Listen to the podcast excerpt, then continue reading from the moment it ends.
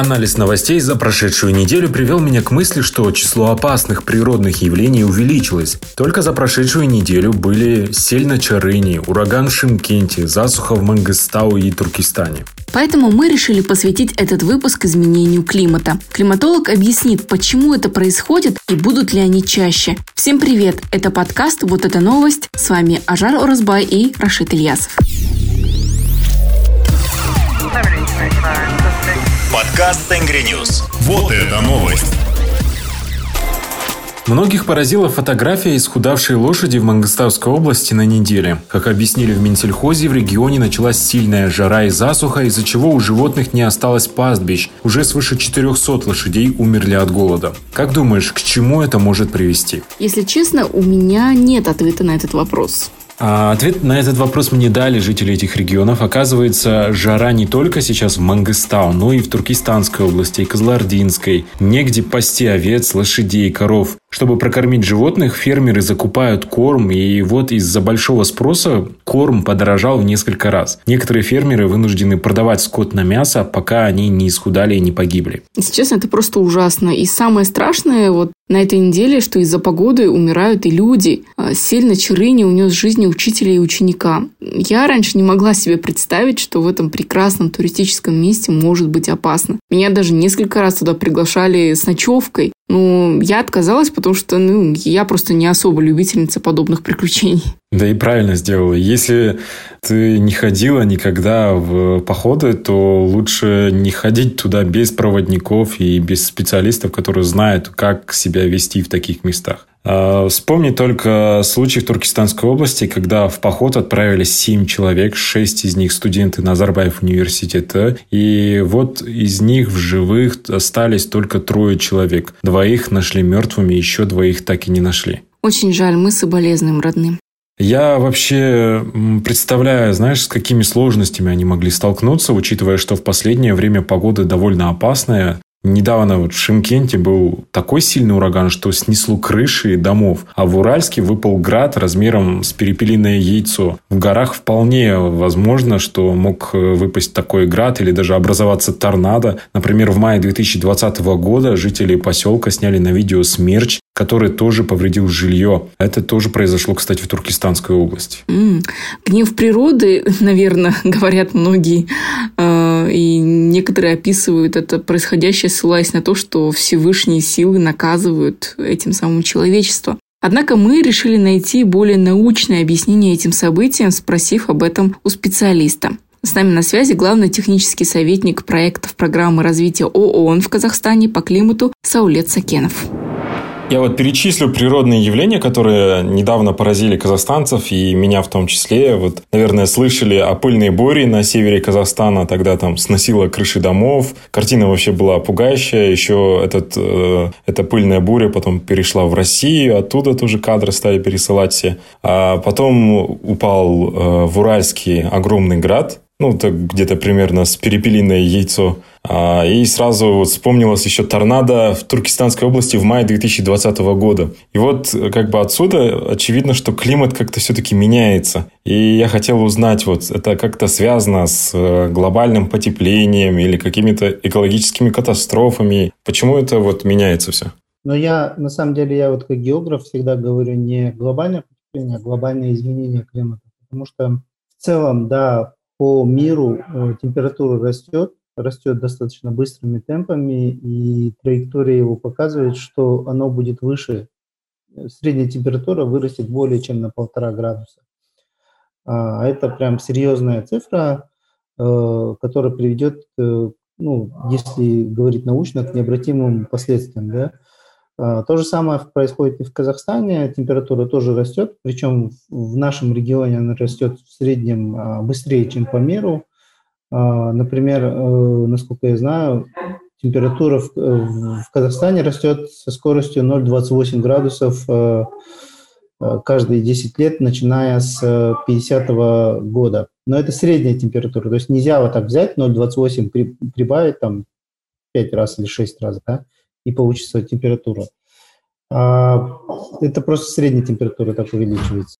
И этот тренд, он остается, то есть он до сих пор существует. Если в 50-х годах еще были нормальные температуры, то чуть э, позже температуры все время были выше средней температуры.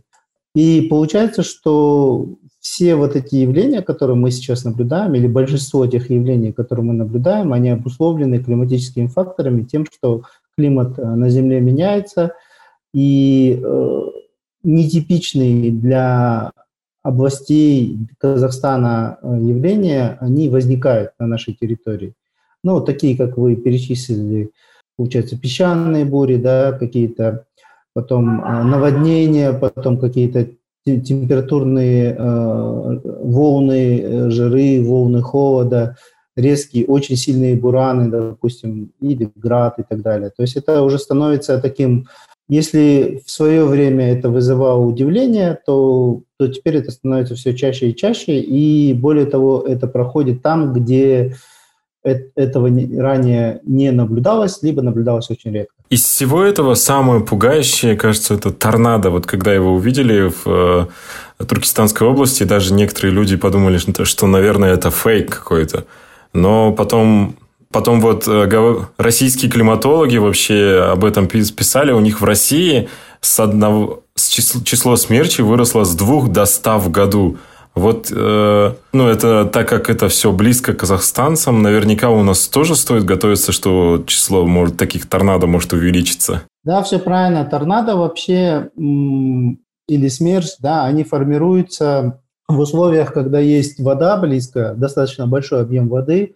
А, ну, мы все знаем, да, вот э, из, из телевизионных э, новостей, что есть, э, что это типичное явление, скажем, для Америки, да, для, для, для, потому что там торнадо приходит со стороны океанов и образуется над водой, в основном в Карибском, в Карибском бассейне, да, и за счет вот температурного градиента, то, что вода достаточно ну, нагревается, и давление в этих регионах ну, меняется, соответственно, торнадо, образуется торнадо, который движется дальше вслед за э, температурным градиентом и, и за давлением. И он обрушивается на берега. Да?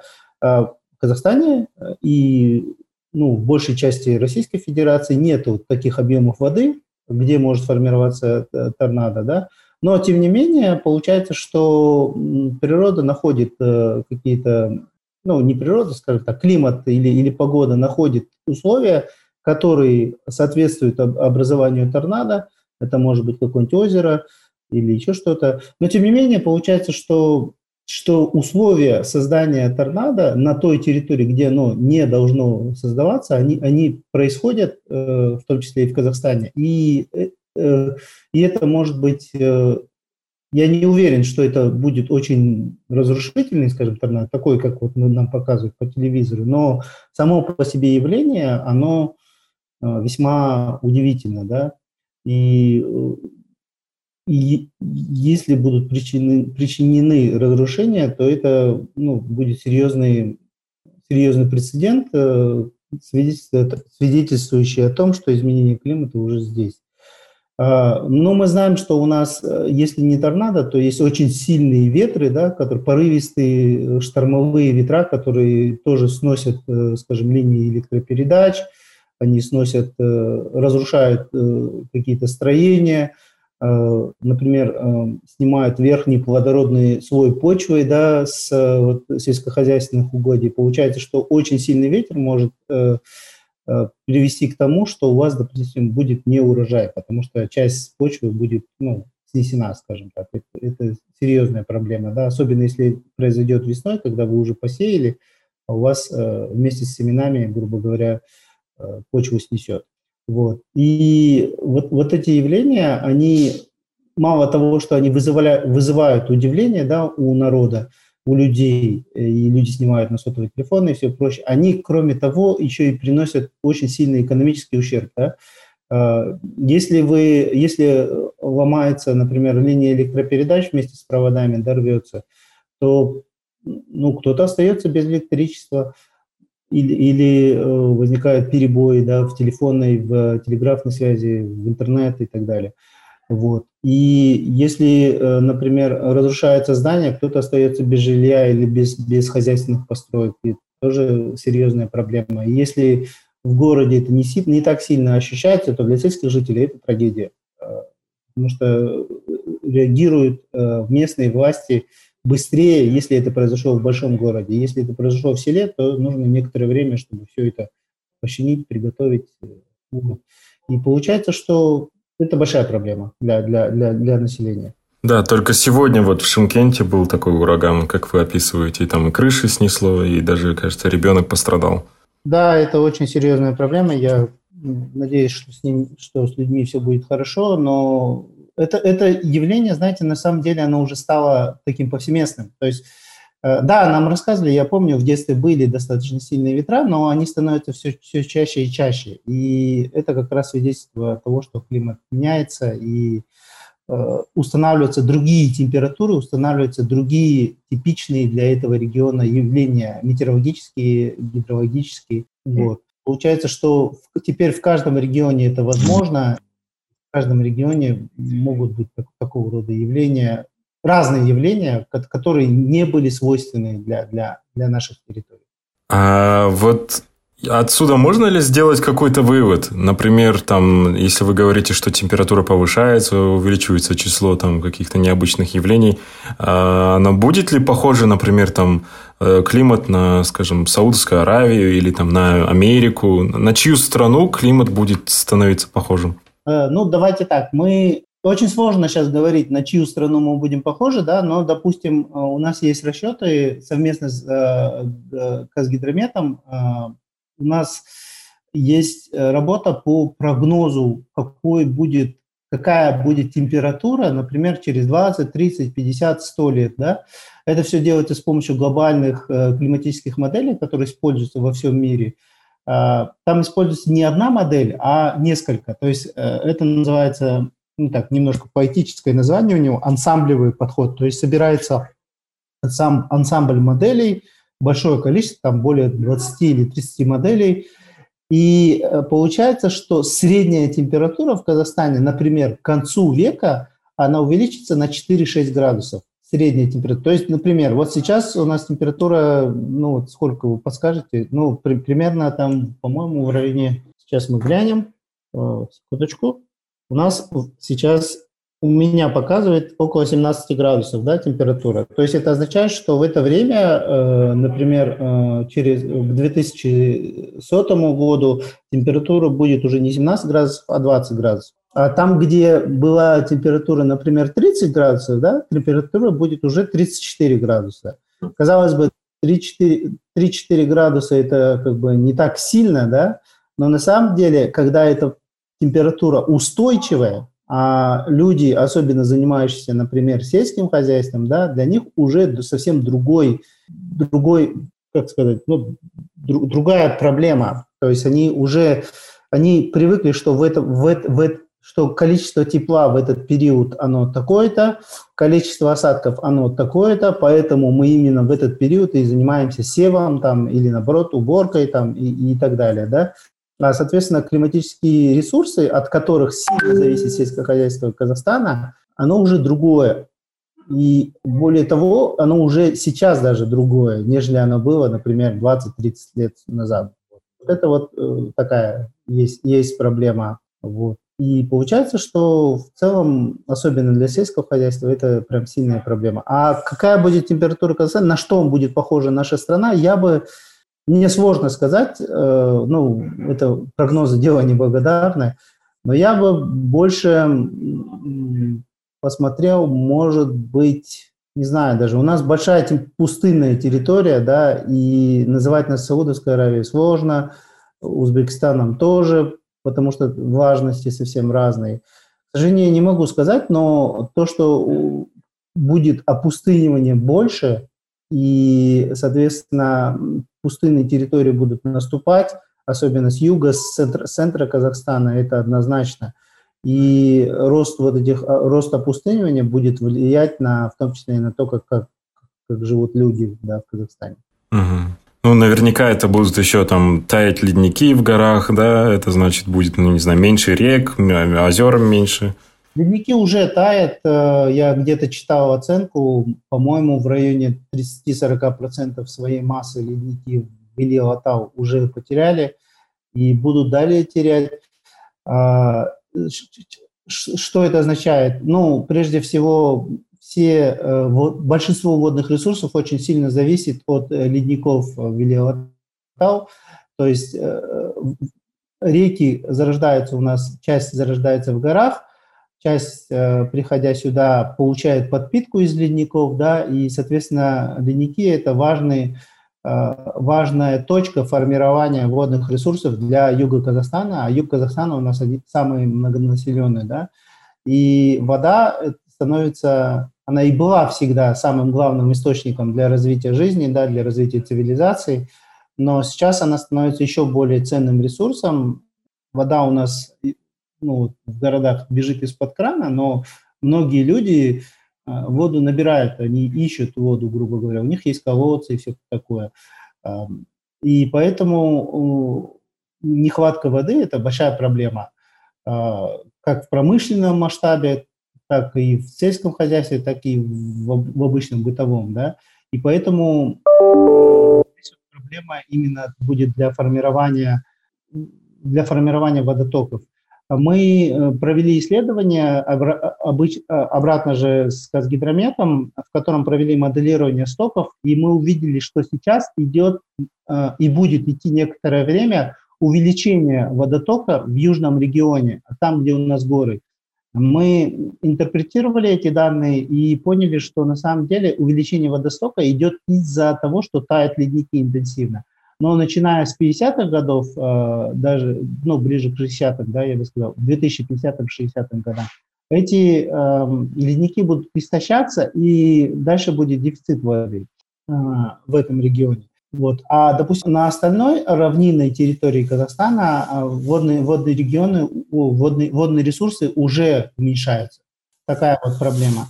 Вот. И получается, что, э, что сейчас э, за счет того, что водные ресурсы увеличились э, в, южно, в юго-востоке, на юго-востоке, в Алматинской области, в Восточно-Казахстанской области, мы наблюдаем явления, которые вот сели, сели опасные, да, допустим, сель, когда идет. Вот недавно в Черыне было, но там было из-за из-за, из-за дождя, да, там был временный дождь, около 15 минут, резкий дождь сильный, то об этом тоже можно отдельно поговорить. Но получается, что из-за того, что воды становится больше, селей становится больше, э, половодья так называемые, да, наводнения вот на, на, на горных реках, не наводнения, а вот такие половодья на, на горных реках, они увеличиваются. И, например, мы увидели, что то, что не было, допустим, для Южного Казахстана, для Шимкента – теперь они там, там тоже случается. Ну, для, для, имеется в виду для области Южно-Казахстанской. Вот. А, а здесь, э, в Алмате, это было характерно, и это увеличивается.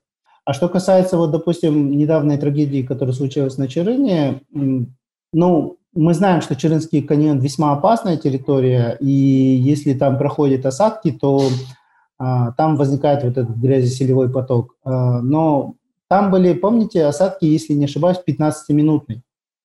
А, то есть 15 минут всего шел дождь. И за эти 15, этих 15 минут хватило, чтобы создать вот этот грязепылевой поток, в котором погибли, если я не ошибаюсь, два человека. Тоже вот соболезную семьям. А, и вот. И получается, что, что 15 минут шел очень сильно интенсивный дождь. И вот это как раз тоже об этом а, люди из науки э, предупреждают э, всех о том, что характер осадков, он меняется. То есть, э, если раньше это были, например, дождь облажной, и который шел там некоторое долгое время, то теперь они идут более интенсивно и выпадают более быстро. А, и, например, у вас на вашей территории в среднем было, ну, например, там, не знаю, там, пусть будет 500 а, миллиметров осадков в год, да, у вас могут остаться те же самые 500 миллиметров осадков в год, да, но идти они могут интенсивно, то есть они могут выпасть там, не знаю, там за 2-3 дня, например, да, И это означает, что равномерного распределения осадков, а, так как это нужно для того, чтобы увлажнять территорию, для того, чтобы э, не допускать, э, скажем, аридизации, это вот опустынивания, а, получается, что вот, ну, так, так, такая вот проблема существует. И, наверное, последний вопрос – а, что можно да, делать для того, чтобы все это исправить? То есть, наверное, нужно сейчас понять, в чем проблема. Это то, что у нас там заводы, или там то, что мы срубаем деревья, или в чем именно проблема? Или это от нас не зависит? На самом деле, э, тут э, такая ситуация, когда, как вот ребенок, ты уже, ты уже разрисовал комнату свою, и теперь тебе нужно ее покрасить, грубо говоря, да, э, отремонтировать. Э, вот человечество примерно такое, вот сейчас примерно так, такая тенденция. Э, прежде всего, изменение климата – это уже доказанный факт, антропоген, имеет антропогенный характер. То есть ученые доказали, что есть э, парниковый эффект. Парниковый эффект на самом деле сам по себе это не опасная штука. Из-за парникового эффекта, из-за того, что у нас есть парниковый эффект, на Земле возникла жизнь. То есть создались те условия, температуры э, э, и концентрации водных э, паров для того, чтобы здесь поддерживалась комфортная температура, для того, чтобы здесь был кислород и так далее. И здесь вот парниковый эффект и, и, и играет роль такой колыбель жизни, да. А, и он естественный, он нормальный.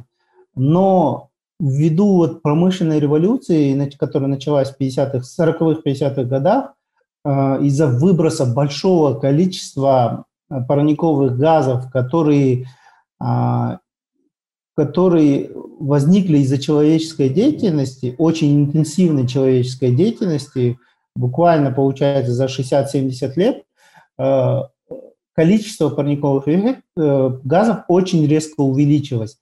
И ученые доказали, они провели моделирование, то есть они посмотрели, какой был бы парниковый эффект, если бы не было человеческого влияния, Потом сравнили это с наблюдениями температуры и увидели, что температура должна была быть ниже. То есть она не должна была быть так высоко, как такая высокая. А потом они наложили туда человеческий фактор и увидели, что тренд совпадает. То есть температура, рост парниковых газов и э, рост, рост выбросов парниковых газов, они совпадают. Соответственно, было доказано, что человек вносит свою лепту в парниковый эффект, в усиление парникового эффекта. И, соответственно, были приняты э, меры по недопущению роста температуры, и, э, и получается, что были приняты международные конвенции, международные договора, которые ограничивают выбросы парниковых газов в атмосферу. Но э, все понимают, что мы сейчас это делаем для того, чтобы наши потомки не оказались перед сложным выбором, да, перед, сложной, а, перед сложностями а, в отношении природы. Потому что прямо сейчас, даже если остановить все, все заводы мира, все автомобили, то количество парниковых газов в атмосфере настолько велико, что оно не будет э, останавливать парниковый эффект. Мы это делаем для того, чтобы наши потомки не столкнулись с необратимыми последствиями. То есть мы сейчас ограничиваем эти выбросы. В дальнейшем они стабилизируются, если нам удастся э, стабилизировать наши выбросы. Это первое. А, причем нужно стабилизировать наши выбросы так, чтобы не было допущено более полутора или двух градусов Цельсия по, э, по температуре. То есть не увеличить температуру на полтора-два градуса. Но количество парникового газа в атмосфере останется, и оно будет потихоньку как бы ну, таким же, она будет, концентрация будет такая же, и, через, ну, и только лет через 50-40 она начнет уменьшаться, если, если все убрать, из, из, изъять как бы промышленный рост. Не рост, а не промышленный рост, а именно выбросы в атмосферу. Промышленный рост нельзя из, изымать. Вот. И сейчас для нас остается важным это именно сбережение ресурсов, то есть э, беречь воду, э, внедрять новые технологии, которые позволят сокращать выбросы парниковых газов.